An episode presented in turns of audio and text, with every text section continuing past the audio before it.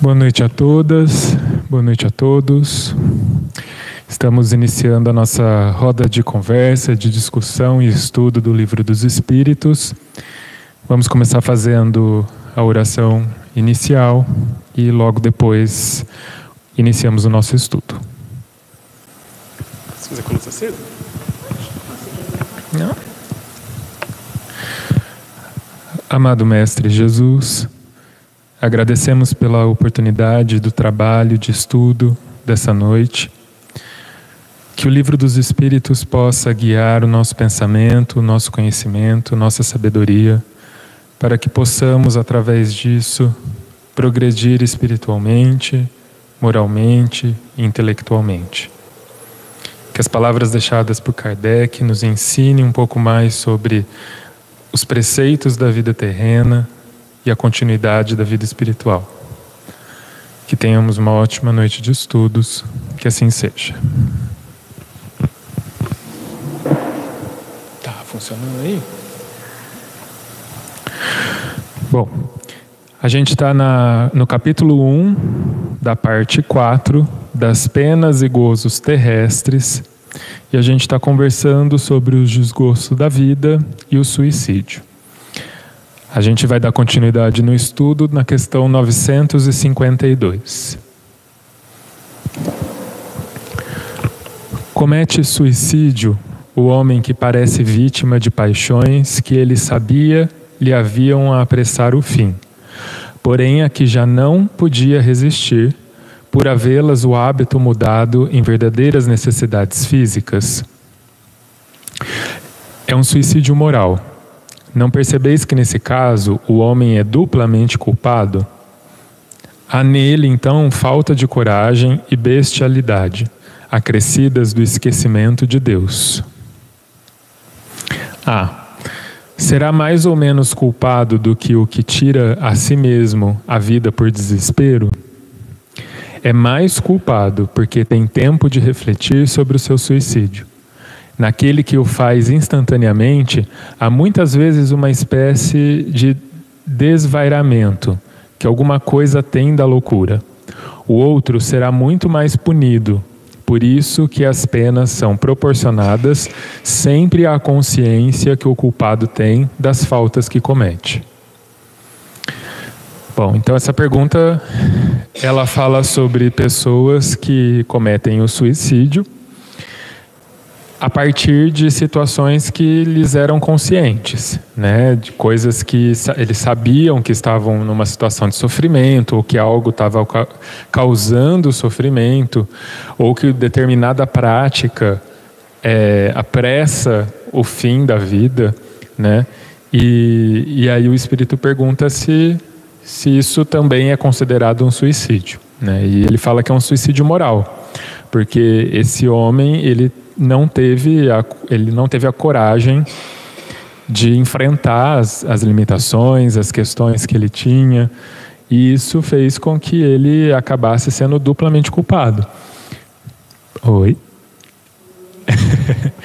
Primeiro, porque ele tirou a própria vida, e segundo, porque ele acabou tirando a própria vida tendo consciência de que ia fazer isso. Né? Ele pergunta se é mais ou menos culpado, mas é, ele diz que é mais culpado ainda, porque ele teve tempo de refletir sobre o suicídio. Boa noite. Ele teve tempo de pensar sobre o que ele estava sofrendo, sobre as dificuldades, e mesmo assim, com, a, com o privilégio do tempo, ele ainda se decidiu por tirar a própria vida. Então que é, nesse caso ele vai ser, ele fala aqui que ele vai ser mais punido, mas lembrando sempre que essa punição tem a ver com a consciência do espírito diante da da atitude que ele teve consigo mesmo e com a própria vida. É, questão 952.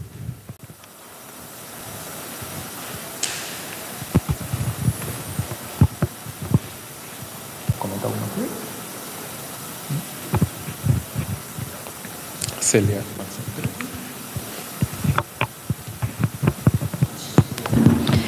Novecentos cinquenta e três. Quando uma pessoa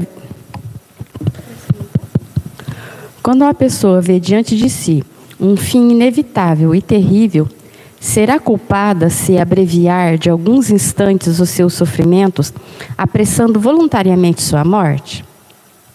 É sempre culpado aquele que não aguenta o termo que, o termo que Deus lhe marcou para a existência.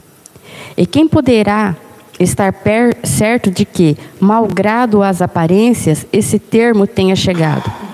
De que um socorro inesperado não venha nos últimos momentos? A. Concebe-se que, nas circunstâncias ordinárias, o suicídio seja condenável, mas estamos figurando o caso em que a morte é inevitável e em que a vida só é encurtada de alguns instantes. É sempre uma falta de resignação e de submissão à vontade do Criador. B. Quais, nesse caso, as consequências de tal ato? Uma expiação proporcionada, como sempre, a gravidade da falta de acordo com as circunstâncias. Então, quer dizer, que eu entendi aqui, ele está perguntando que a pessoa está praticamente já nos últimos instantes de, de morrer. Aí ela não está aguentando mais, ela pressa esse, esse fim. Se isso é considerado suicídio. Sim, porque nesses cinco minutos que ela teria de vida, ela poderia mudar muita coisa ainda nela, no, no espírito dela, no, na vida dela. Ela poderia mudar para a próxima vida ser melhor.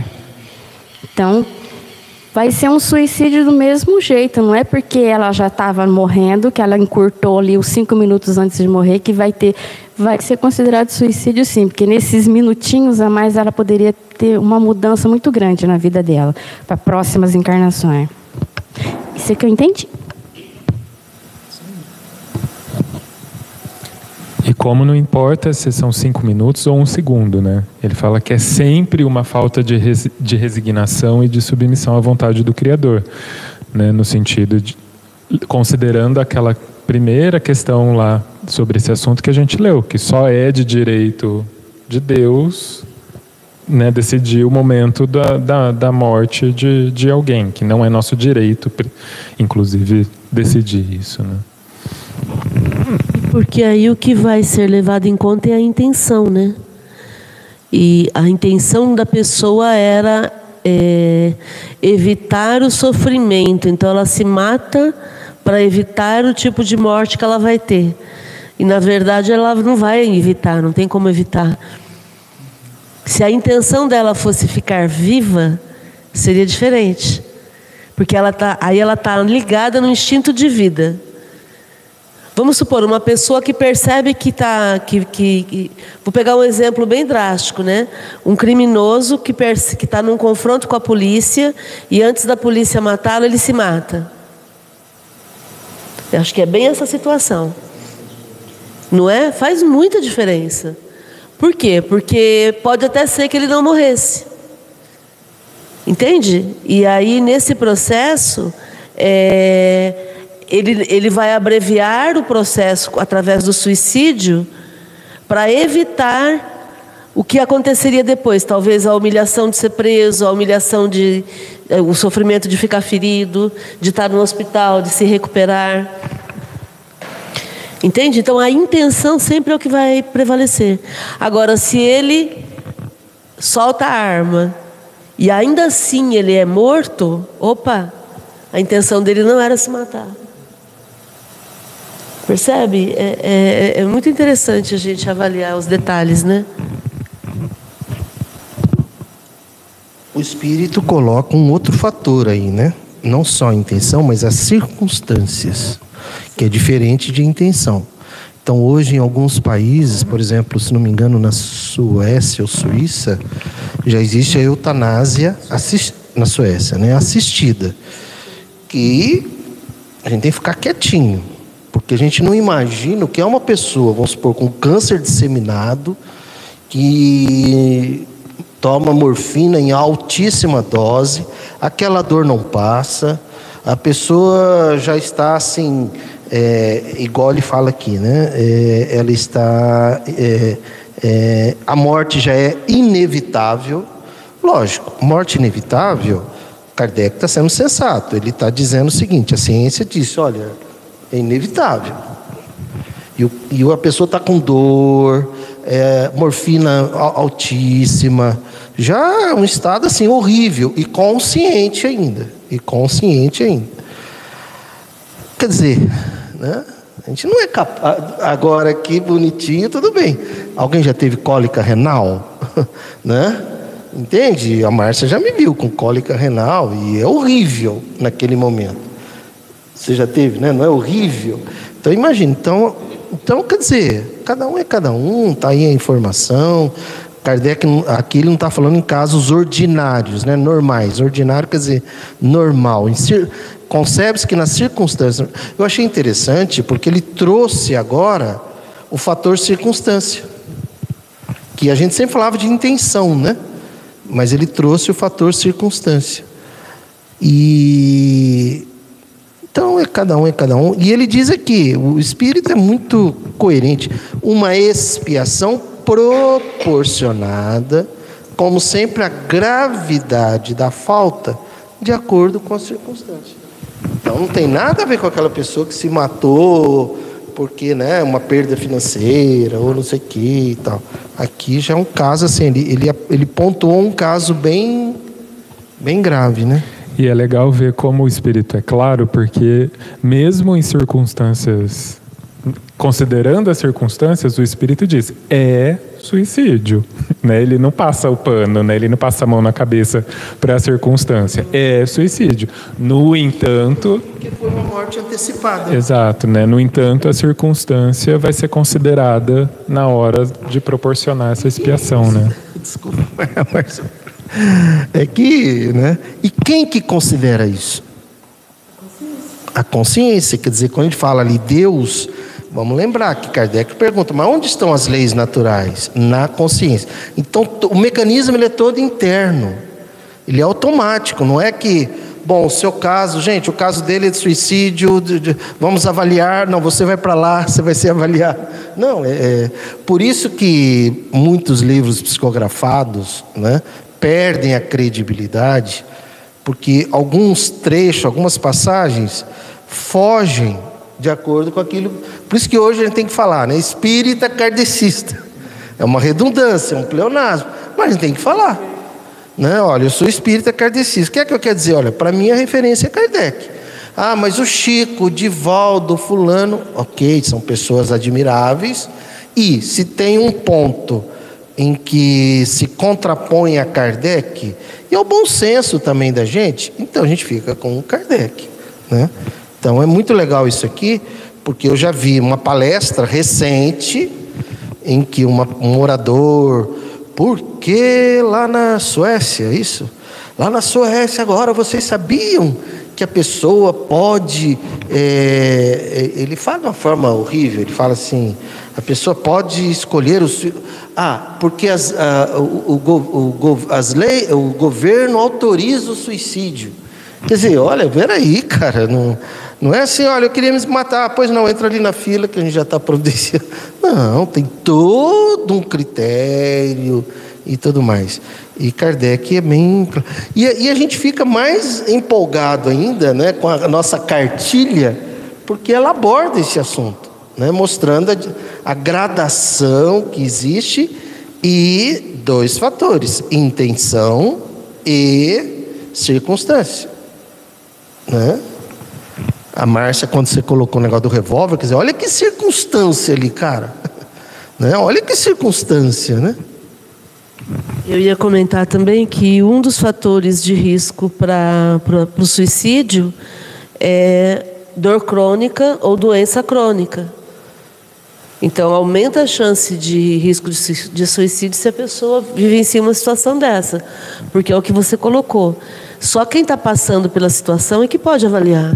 Né? E por isso é que a gente não deve nunca condenar. Ah, mas quer dizer que você está incentivando? Não, não. Do mesmo jeito que ninguém, ninguém casa para separar, ninguém engravida para abortar, ninguém nasce para poder se matar. Né? A gente tem que ter o bom senso de avaliar que se a pessoa fez aquela escolha, ela precisa de apoio enquanto espírito e não de condenação E a família precisa de socorro, de apoio, inclusive terapêutico. Né? Pra, porque hoje a gente fala da pós-venção. Então tem a prevenção do suicídio, mas tem a pós-venção do suicídio, que é o, socorro para a família que teve alguém que se matou. Porque senão a gente perpetua o risco. Né? Uma família que teve alguém que se matou aumenta o risco de alguém se matar. Então tem todo um processo de cuidado que tem que ser feito. Né? Oi, perdão. Não, eu ia fazer uma pergunta, porque considerando que a consciência é quem vai é, decidir né, a proporção dessa falta, da, das consequências dessa falta, e se a consciência é onde estão as leis, como que a gente faz com uma, uma pessoa, um espírito, que tem uma consciência desregulada? Estou falando isso pensando, estava assistindo ontem a série do Dahmer lá na Netflix, e aí estava passando o episódio do, do palhaço lá, que era também um assassino da época. E ele estava com a consciência muito tranquila que ele estava perdoado por Deus e que não tinha feito nada demais, porque ele tinha sido sei lá o que, não sei aonde, nananã, e morreu de buenas, assim, com a consciência tranquilíssima. Como é que fica essa consciência quando chega do lado de lá? Ela se mantém dessa forma? Ela tem um destrave? Como que será que é? As leis divinas estão na consciência do Espírito. Do Espírito. Então elas estão ali puras, né? exatas, perfeitas tal. Agora, essa pergunta é, é, muito legal. Por quê? Porque aí tem o que se chama de to tomada de consciência. Né? Então a consciência está aqui no espírito. Perfeita, as leis de Deus. Isso é igual para todo mundo. Agora, essa tomada de consciência, ela vai caminhando. Por exemplo, esse arrependimento, essa noção do que fiz, do que, do que não deveria ter feito. Isso é um processo que pode ser imediato, como pode levar 100 anos. Né? Mas está lá, vai ter que chegar lá um dia, vai ter que chegar lá um dia. E o que mais nos leva a aproximar, a gente se aproximar dessa consciência, dessa tomada de consciência, é, aliás, a palavra consciência é muito forte, porque consciência é você ter a noção exata da verdade, da realidade, do fato, né? E é a informação, entende? Então, por exemplo, eu não me lembrava desse fator circunstância, eu não me lembrava que o Espírito falava disso. Então, a partir de hoje, eu tenho mais consciência disso. Então, além da intenção, eu fui lembrado, que a gente já leu isso aqui várias vezes, mas eu não me lembrava que também tem o fator circunstância. Circunstância. Né? Então, essa tomada de consciência pode ser imediata, como pode levar a 100 anos no auto-engano e tudo. Quer dizer, o espírito é que está perdendo tempo, porque a gente, nós perdemos tempo. Nós perdemos tempo, não assim, é, é, ah, hoje passei a manhã toda sem fazer nada. Não, não, não, não é isso não. Nós perdemos tempo entre o que a gente faz e o que a gente sabe. Entende?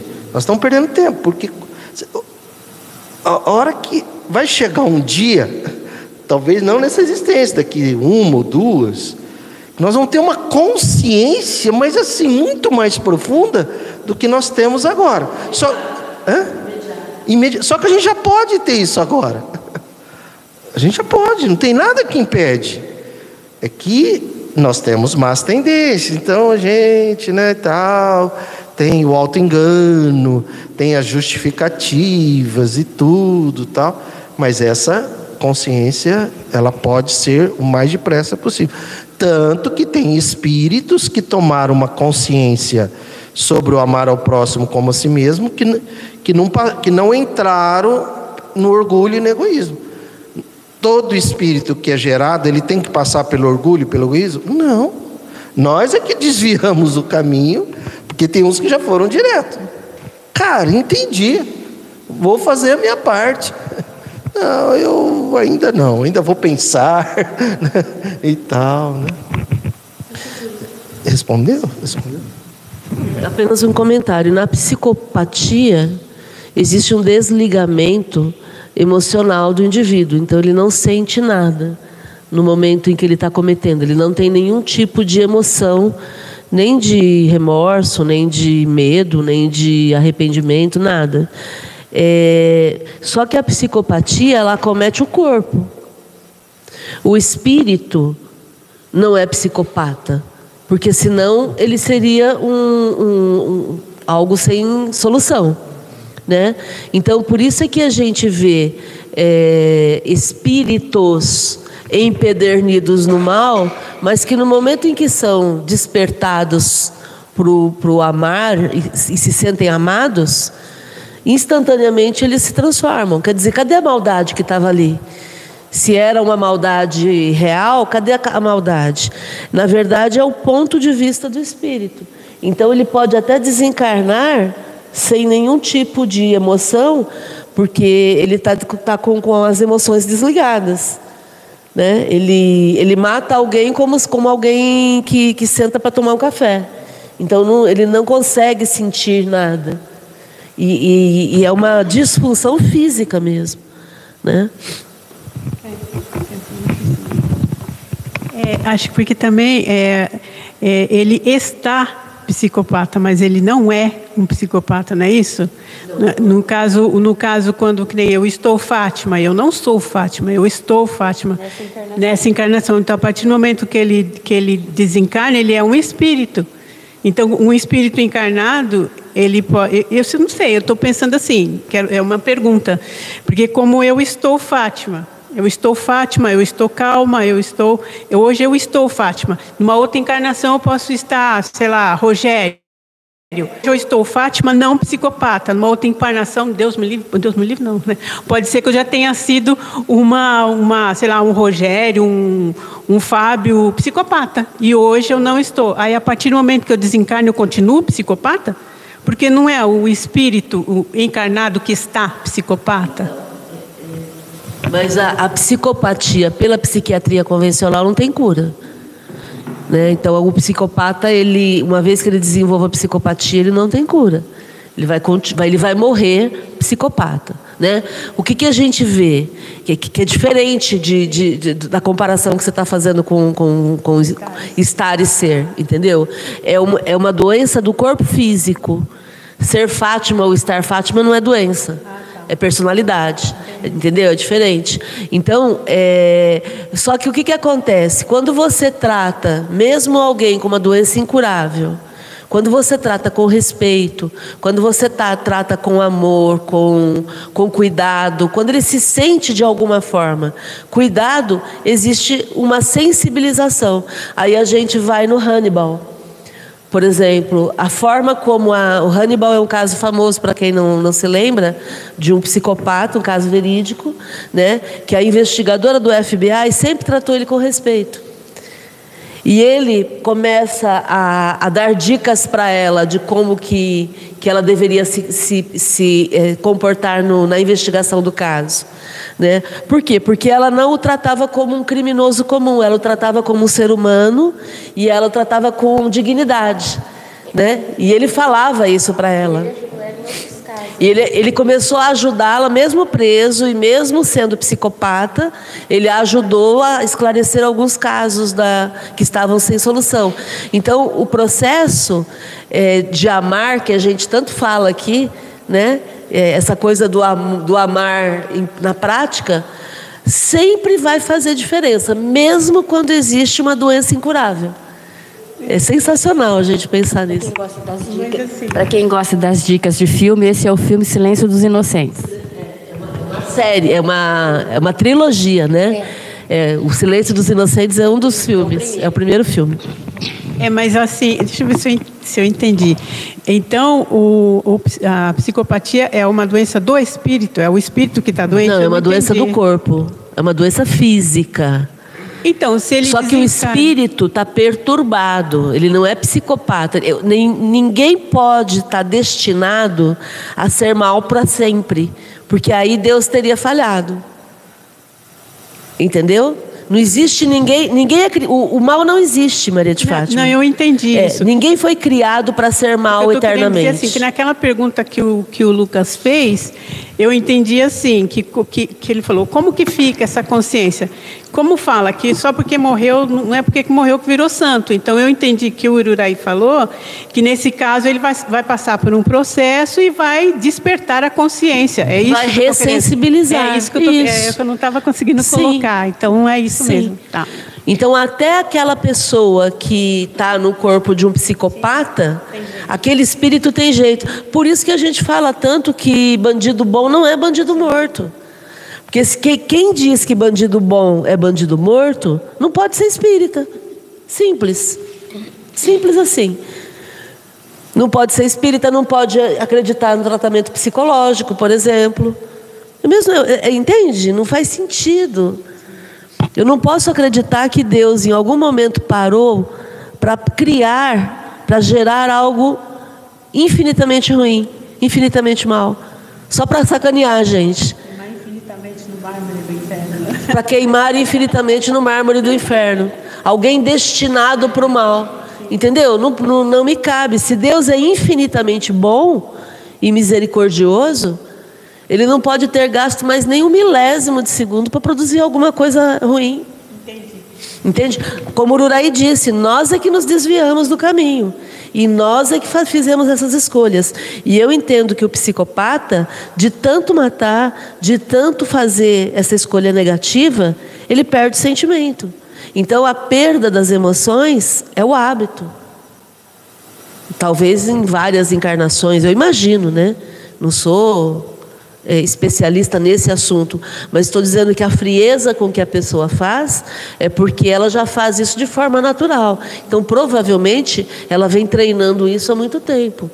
E nenhum psicopata começa matando um ser humano logo de cara. Começa maltratando animais, começa dissecando animais. Entende? Isso a, a, a própria literatura e a filmografia também mostra isso. Né? Então é, é um processo. Ah, mas eu gosto de ver sofrer. Então cuidado, você está incentivando uma insensibilidade que pode te prejudicar no futuro. É, Às vezes a gente se preocupa muito com psicopatia, né, sociopatia, mas a gente tem uma doença do orgulho e do egoísmo para resolver, que é o que vai definir a nossa felicidade ou a nossa infelicidade assim, assim que a gente desencarnar, né? Outro ponto com relação à opinião que a Márcia falou, esse é o problema nosso. Né? A, gente, a gente tem opinião e se, for, e, se, e se fecha na opinião. E eu tenho dito, inclusive, na academia, que assim que a gente morre, a- acabou, a nossa, a nossa opinião não conta mais nada. A nossa opinião conta aqui. Tipo assim, vou dar um exemplo. Ah, eu não estou gostando, vou embora, né? vou lá para minha casa, lá tem uma TV, tem não sei o que, não sei o que, não sei o que. Ok. Só que, supondo que eu acabei de morrer, não tem isso mais. Não tem como eu fugir nas alternativas que o mundo material me apresenta aqui. No mundo espiritual não tem mais isso. E é por isso que, é, voltando à pergunta que você fez, talvez essa tomada de consciência no mundo espiritual talvez seja mais rápida. Estou aqui pensando em função. Talvez seja mais rápido, porque aqui a gente, né? A gente, a, a gente disfarça, a gente, tem, a gente tem um mundo material. A gente se esconde. Ó, esse negócio de espiritismo não existe, cara. Eu vou cuidar da minha fazenda lá, dos meus bois. Depois que eu termino. Quando eu morrer, aí eu vou ver o que é que eu faço. Ok, é uma opinião. Né? Lógico que eu já começo a sofrer, sofrer no sentido de consequência, a maneira de, eh, de pensar desse jeito já começa a bater na minha cabeça. Mas assim que morre, acabou. Aí, cara, agora acabou sua opinião, agora que não conta mais nada. Você está você está 100% debaixo das leis divinas. Né? Aqui nós tamo, temos as leis materiais. E também um ponto que eu gostaria de comentar é que Deus é infinitamente justo e bom, né? Ou justo e misericordioso. Porque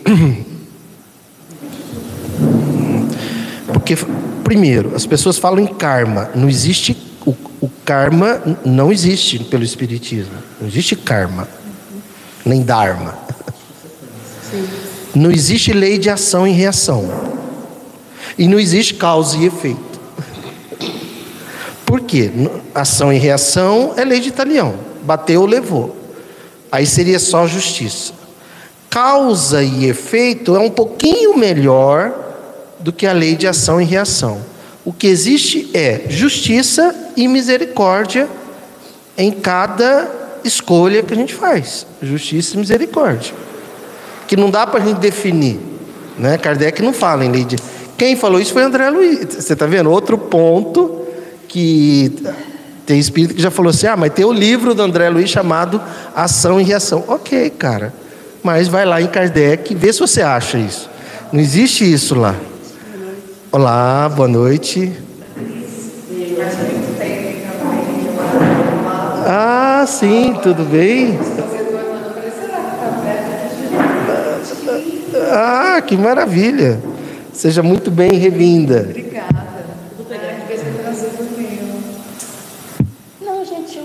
daqui para todos usarem iguais. É, mas pode trazer o seu também, se Porque quiser. às vezes você traz o seu, não é na mesma editora, é página diferente, as palavras são diferentes. 442.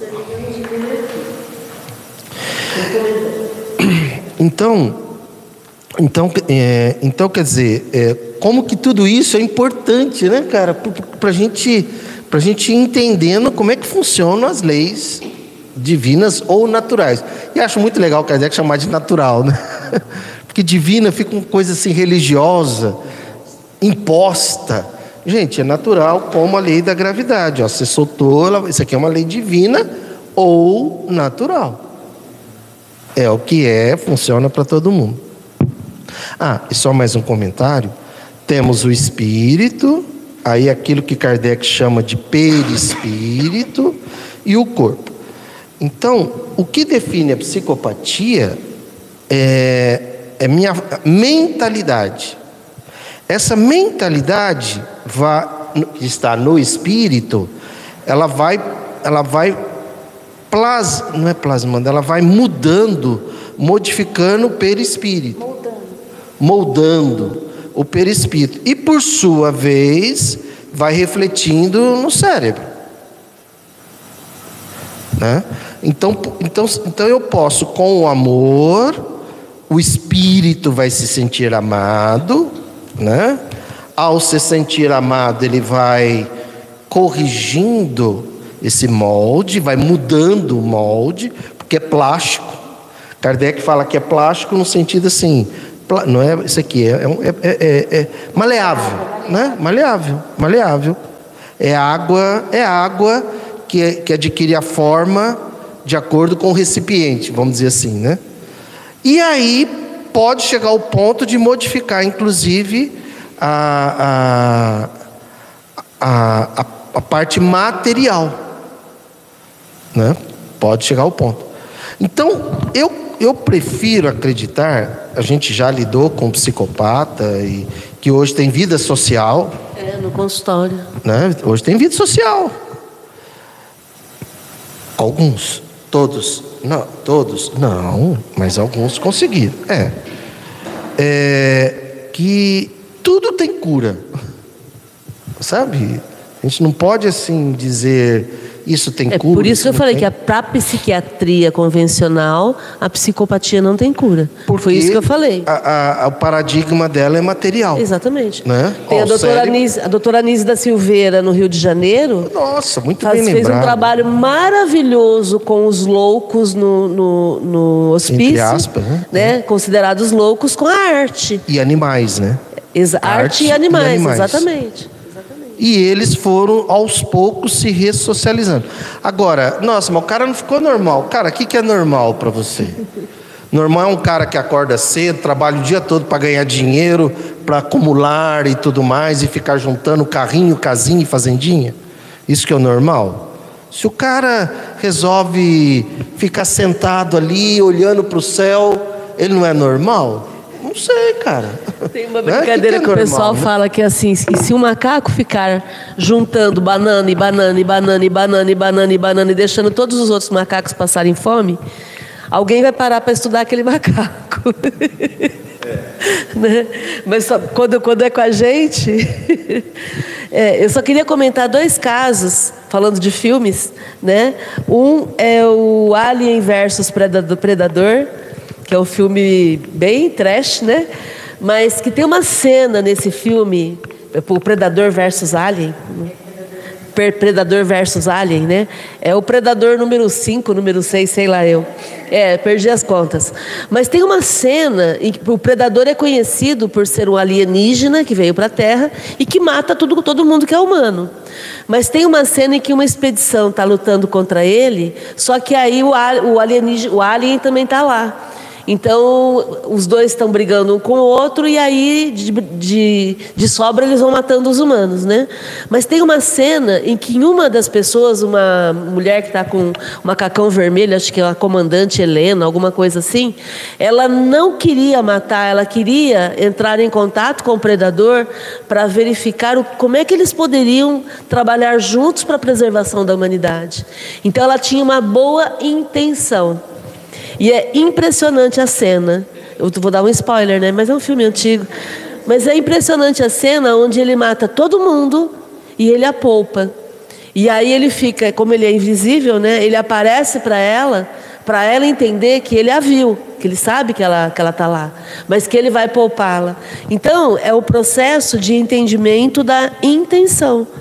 Né? Então, mesmo quando você está com um instinto assassino, você é, consegue é, vislumbrar e a gente, através do, do, da nossa intenção de amar, a gente consegue é, é, interferir no processo, né? E eu ia falar de um outro filme, mas aí agora não me lembro mais. Acontece a mesma coisa no Hannibal, né? No Silêncio dos Inocentes, porque ele foge e aí ele liga para a moça do FBI e fala assim, olha, eu não vou atrás de você, pode ficar tranquila. Pelo contrário, eu adoraria até tomar um café com você, se possível. Mas o que, que é isso? É a consequência da forma como ela tratou ele. Sim.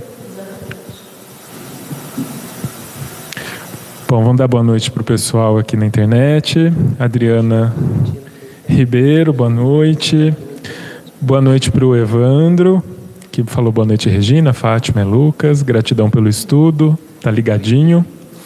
Falou para todo mundo curtir, dar joinha, convidar um amigo para assistir. Boa noite para Bruna e boa noite para a Dona Lídia e para o seu José. Vamos continuar? Questão 954. Pode ser. 954. Será condenável uma imprudência que, que compromete a vida sem necessidade? Não há culpabilidade em não havendo intenção ou consciência perfeita da prática do mal. Então, uma pessoa que que cometeu uma imprudência, então ela, ela não avaliou corretamente, né? Imprudência é, é, é um erro na avaliação, né? E que acaba colocando em risco a própria vida. Aí ele coloca que não tem culpa se não teve intenção. Então, se foi imprudência, mas não havia desejo de morrer, então não há motivo para ter culpa. Não há também como como é, é ter desejado praticar o mal contra o próprio corpo, né? Porque não havia esse interesse. Só que a imprudência, ela é um, uma, uma avaliação incorreta. Então, daí a importância da gente estar sempre atento com relação à, nossa postura, né? A ter esse cuidado. Porque muita gente morre antes da hora, isso é um fato. Eu canso de ouvir o pessoal falar assim: ah, mas é, chegou a hora. Não, não sei. Não sei se chegou a hora. Né? Se, se, por exemplo, o que, que seria uma imprudência? Uma coisa que eu sei que está errado e ainda assim eu faço. Sair na rodovia com pneu careca é uma imprudência? Correr na rodovia com, pneu... Correr na rodovia com chuva ou com pneu careca? Não, porque, porque por exemplo, se eu tenho. E tomar cerveja e morrer. É uma imprudência, uma imprudência suicida, eu acho. Eu sei que vai fazer mal, né? Aí também já superou. Não, é dando exemplos reais. É. Tomou Rivotril cerveja, na verdade, teve um ataque do coração. Então, eu considero como um, um suicídio. Uma imprudência suicida, né? O Márcia, é 954 ou 55? 954. É, porque aí nesse caso, é, não há culpabilidade, não havendo intenção. Ou. Ah, não há culpabilidade em não havendo intenção. É, e ou consciência perfeita da prática do mal não existe o mal. Então ele quer dizer dessa, dessa escolha infeliz. A, a, a, a, consequência ela será diretamente proporcional à, à consciência do erro praticado. Né? A gente só estava avaliando a palavra imprudência, porque imprudência, na imprudência eu tenho noção. Então eu sei que é errado sair com o carro com freios falhando. Eu sei que é errado sair com o carro com pneus carecas, né? Então é, é, é uma falta de cuidado. Eu não sou prudente. O que, é o prudente? É o cuidado, né? Eu não estou tomando cuidado.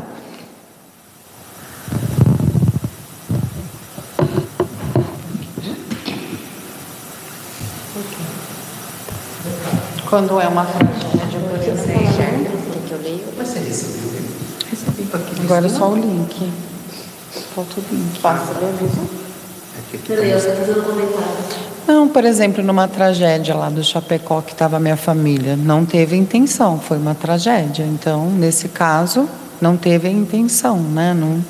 Das pessoas que morreram, não teve intenção, mas a pessoa, o, o piloto e o, e o dono da companhia, sim. Sim, exatamente. O piloto, eu acho que teve a intenção foi assim, imprudente. Imprudente, exatamente do contexto. Foi imprudente. Os passageiros não, mas no meu ver o, o, o piloto foi imprudente. Isso. Imprudência, negligência, ou... mentira. Não, um outro fator. Mentiu porque também ele poderia dizer que estava sem gasolina, outra imprudência grandíssima para matar 200. Aí foi negligência, né? Tem um outro imprudência, negligência ou imperícia. A imperícia. Imperícia é quando você não sabe e se mete a fazer. Você passa o link para minha família assistir? Eles estão passando. Vamos lá?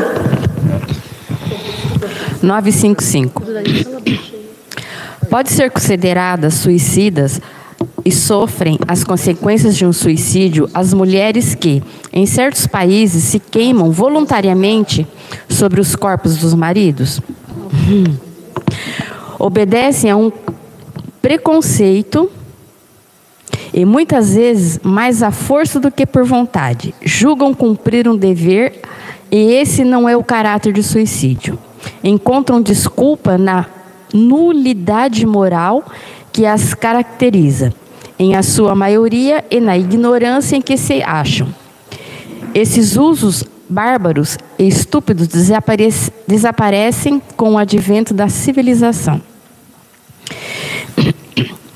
É um suicídio? É, elas se queimarem. Mas isso muitas vezes elas não fazem por vontade, né? Elas são obrigadas pela pela cultura, mas muitas a maioria não quer fazer isso. Elas fazem porque elas são obrigadas pela pela cultura e elas fazem. É considerado suicídio, sim, mas vai ter os atenuantes por causa do da intenção. Elas não tinham essa intenção de se matar por vontade própria. Isso é o que eu entendi. É, é, é justiça e misericórdia. Julgam cumprir um dever, e esse não é o caráter do suicídio. Aí vem aquele né, entupido de religião. Ah, mas onde você viu? Cara, vai ler a cartilha, vai aprender. Não é isso, isso. O suicídio parte do princípio que é uma escolha voluntária. Não dever. Né? E por isso a importância da gente parar de ficar dizendo que todo suicida vai para o vale dos suicidas. Né? Porque isso é a informação de um espírito naquele livro que ele trouxe falando sobre isso. Né? Kardec, em momento nenhum, como lembra o Ururaí, Kardec, em momento nenhum, fala de Vale dos Suicidas, de lugar. Né? Porque a gente entende que é, estar ou não num lugar bom ou ruim vai, é uma coisa pessoal e que eu é que tenho essa percepção e não o lugar vai me determinar, né? Lembrando que o André Luiz foi considerado suicida e em nenhuma parte dos livros dele ele está no Vale do Suicida. Ele está no umbral, mas não no Vale do Suicida. Uru, não, no livro, no livro. Porque umbral também. Não, no livro dele, é. Ele é considerado suicida indireto, né?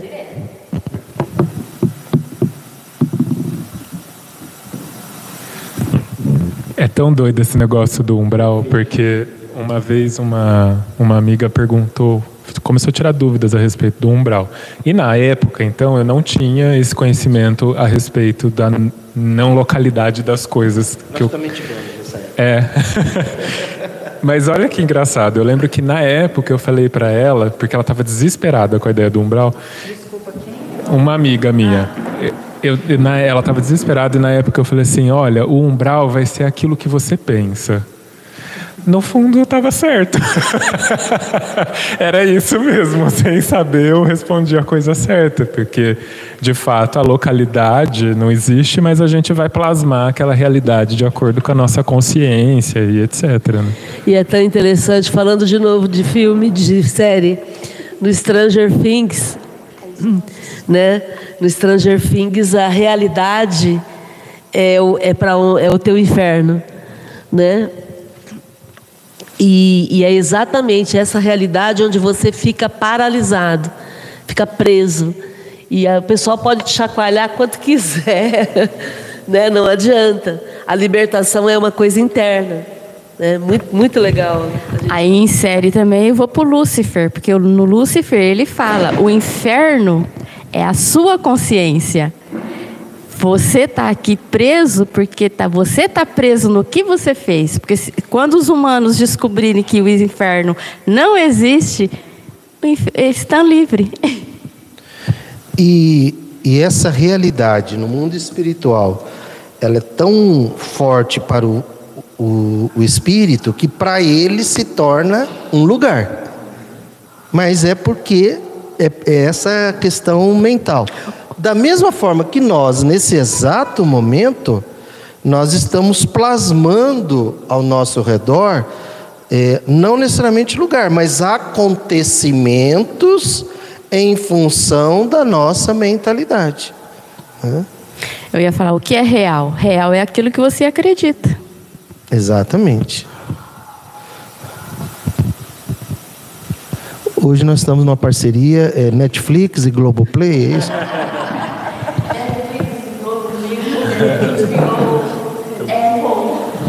É porque Hollywood e a, e a dramaturgia consegue explicar e consegue desenhar, né? Bom, vamos continuar então. É...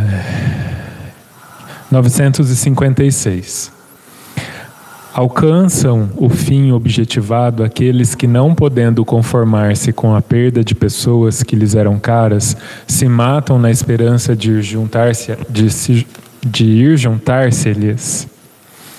Muito diverso do que esperam é o resultado que colhem.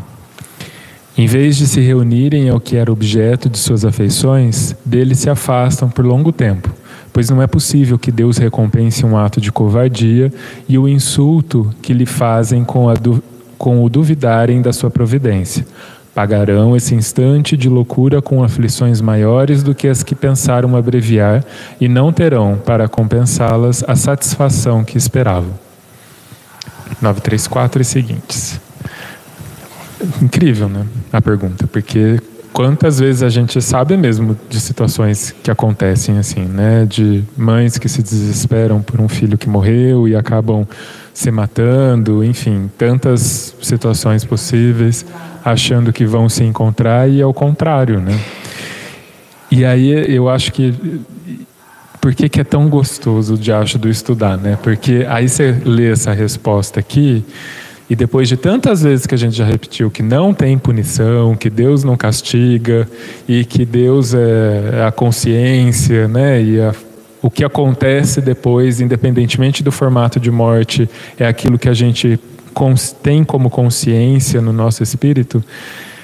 Por que que paga de forma maior a aflição? Porque você imagina que a aflição que deve ser você se matar achando que você vai se reunir com quem você acabou de perder, você não se reúne, não encontra a pessoa e, além de tudo, tem a consciência que se matou. É muito aflitivo, né? Então não tem, é, é incrível pensar que na verdade essa essa essa penalidade, na verdade, é a consequência de uma mente, de um espírito que tomou consciência de tudo que acabou de fazer, né? E deve ser infernal mesmo tomar essa consciência, né? Aí, Lucas, me permite, né, fazer. Você falou assim, não encontra a pessoa, né? Quer dizer, é, não encontra, na verdade, acho que teria que ser um outro verbo eu estava aqui pensando em função do que você falou, não sei qual seria o verbo. Não percebe a pessoa, porque às vezes a pessoa está ali do lado dela. Mas como a sintonia em função da intenção, em função, né, está ali do lado dela. Então ela não não não não sente, né, não não percebe, não percebe, né, nunca, é, não percebe. Vai demorar muito para perceber, mesmo estando ali entre aspas, né, ao lado dela, né? E, e vamos pensar que é, a aflição aumenta porque a única forma que você tinha de se manifestar, que era através do corpo, você não tem mais. Então você tem uma ferramenta e você perdeu a ferramenta, porque você se matou, né? Então, no meu caso, né, quando eu estive numa situação suicida, né, que você fala, né? Então, eu, eu me apercebi do, do espírito que teve do meu lado, é, se passando, não sei se era minha mãe, se passando pela minha mãe, conversando comigo e falando que aquilo não ia aliviar a minha dor, que só iria aumentar, né? E também tive a, a percepção do outro para fazer logo. Aí é que nem falar, ah, não tem escolha. Tem, tem. A escolha é da gente. Você pode estar desesperado, mas tem. A, é, talvez a pessoa que acaba é, indo, é, praticando o ato, praticando realmente, chegando às vias de fato, ela não tenha é, talvez ela esteja tão desequilibrada que ela não consegue discernir entre um e outro, mas que tem as duas, apresenta assim, ó, essa e essa, apresenta, eu falo por por conhecimento de causa.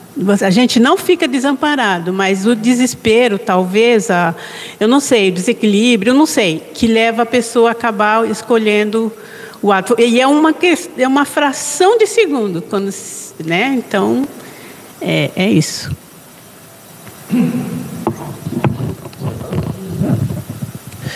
É, ainda com relação a essa questão de lugar e, e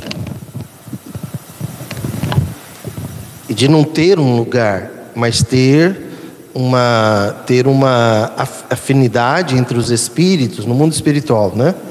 Que juntos eles inclusive é, acabam como que não é criando um lugar, mas é, é, é, plasmando ali um lugar, mas que só existe na cabeça deles, né?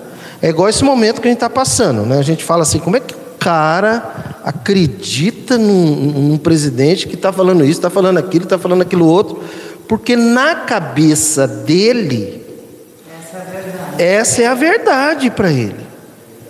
Essa é a verdade. E aí você chega e fala, cara, mas 700 mil mortes. Ah, mas isso aí. Né? Por quê? Porque chega num ponto na cabeça dele que é tão verdade outras coisas que isso perde, que isso não tem mais. Tipo assim, né? Como se não. Olha que coisa linda que Kardec. Posso ler um trechinho, coordenador? Não, não, é do. Eu fui buscar no céu e inferno, porque eu me lembrei disso. Falei, deixa eu buscar lá dos espíritos felizes. Aí me veio a imagem de pássaro. Sabe quando a gente vê os pássaros? Aí eles vão para um lado, aí depois eles vão para o outro, aí eles vão para o outro, aí eles param no lugar, aí eles voltam de novo, porque a ciência tenta entender é, quem dirige aquele voo e qual é o critério, né? Porque ao, ao um pássaro, de repente foi para um lugar, é cardume também assim, né? Eu, eu, eu, eu vi isso aqui. Entretanto, a felicidade não é pessoal. Ele está dizendo que a felicidade não é pessoal, é social. Que a gente tem falado muito sobre isso aqui, nessa questão do capitalismo, socialismo, né? só existe felicidade social. Se a possuíssemos somente nós mesmos, sem poder reparti-la com outrem, ela seria tristemente egoísta. Também a encontramos na comunhão de ideias.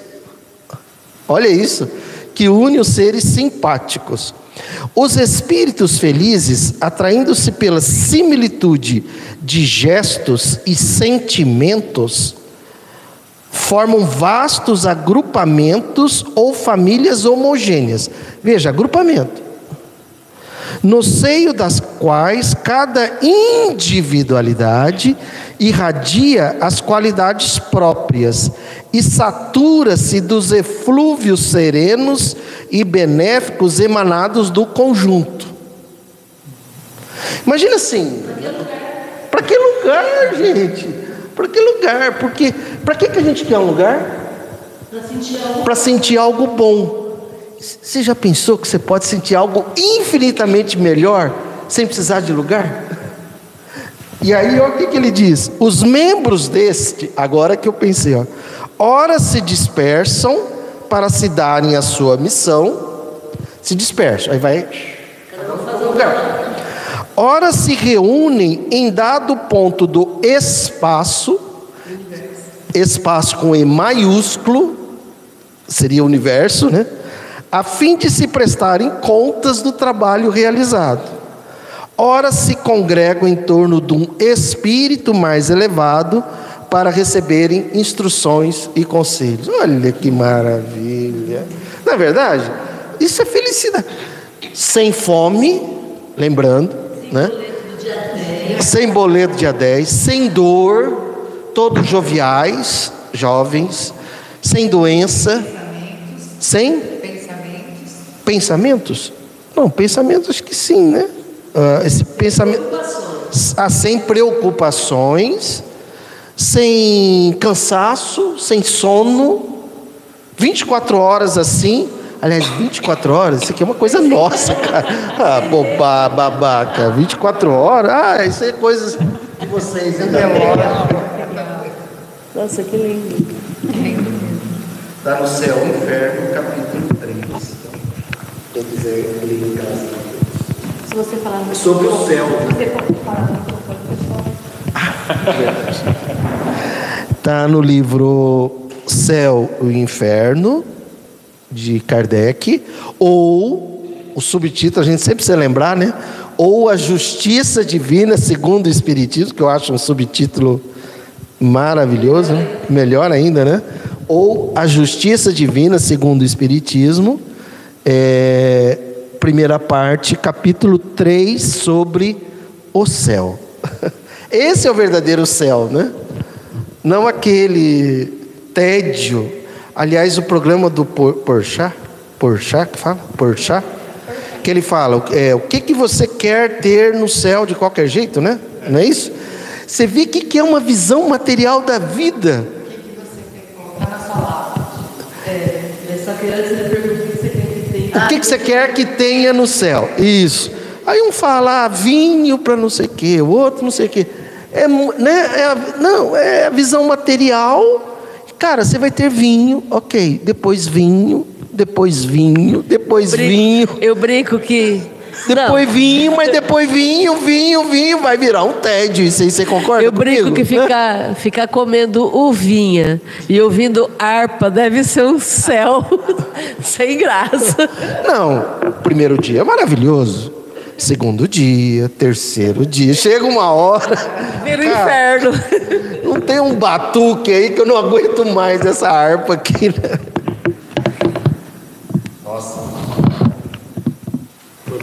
Fechar então?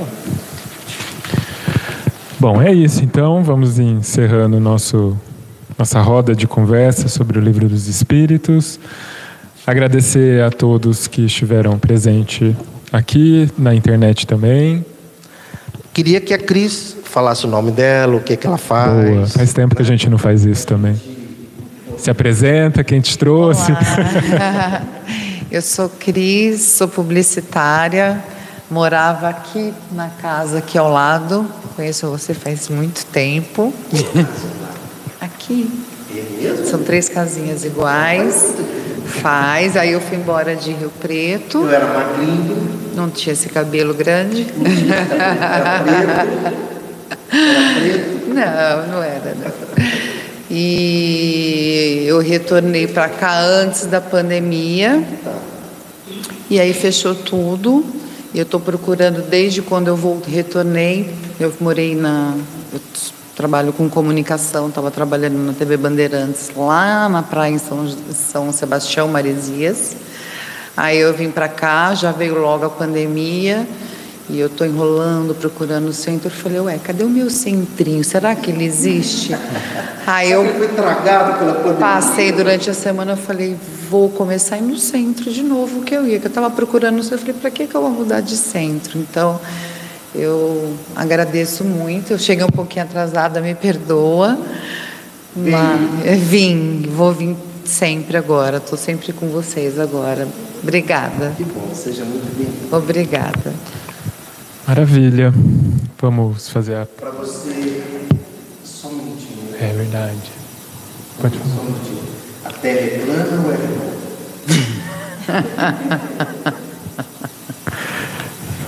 Para nós não existe terra plana. Redonda. Então seja muito bem-vindo.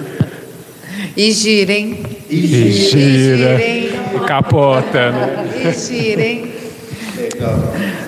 Só lembrando que na quarta-feira a gente não vai ter estudo do livro dos médiuns, porque é feriado, dia das crianças. E na quinta-feira, Academia da Felicidade, normalmente às 8 horas, certo? Vamos fazer a prece final e agradeço a todos pela, pela parceria de estudo.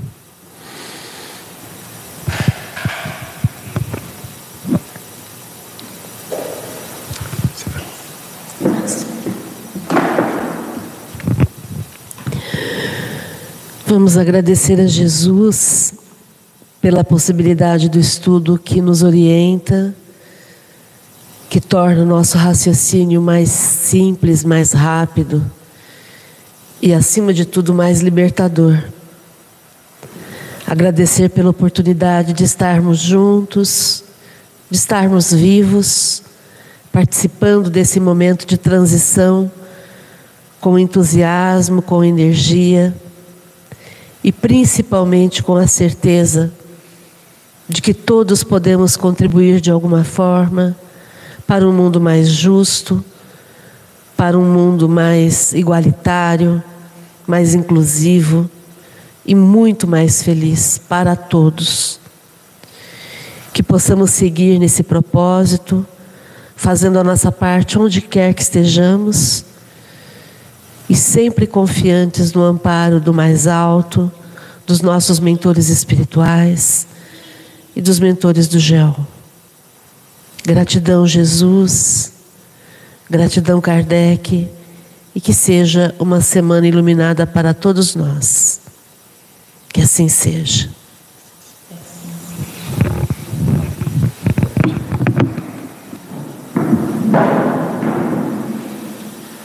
Agora a gente se dá os abraços de felicidade. Ô, Lucas, vem aqui pelo menos dar o abraço.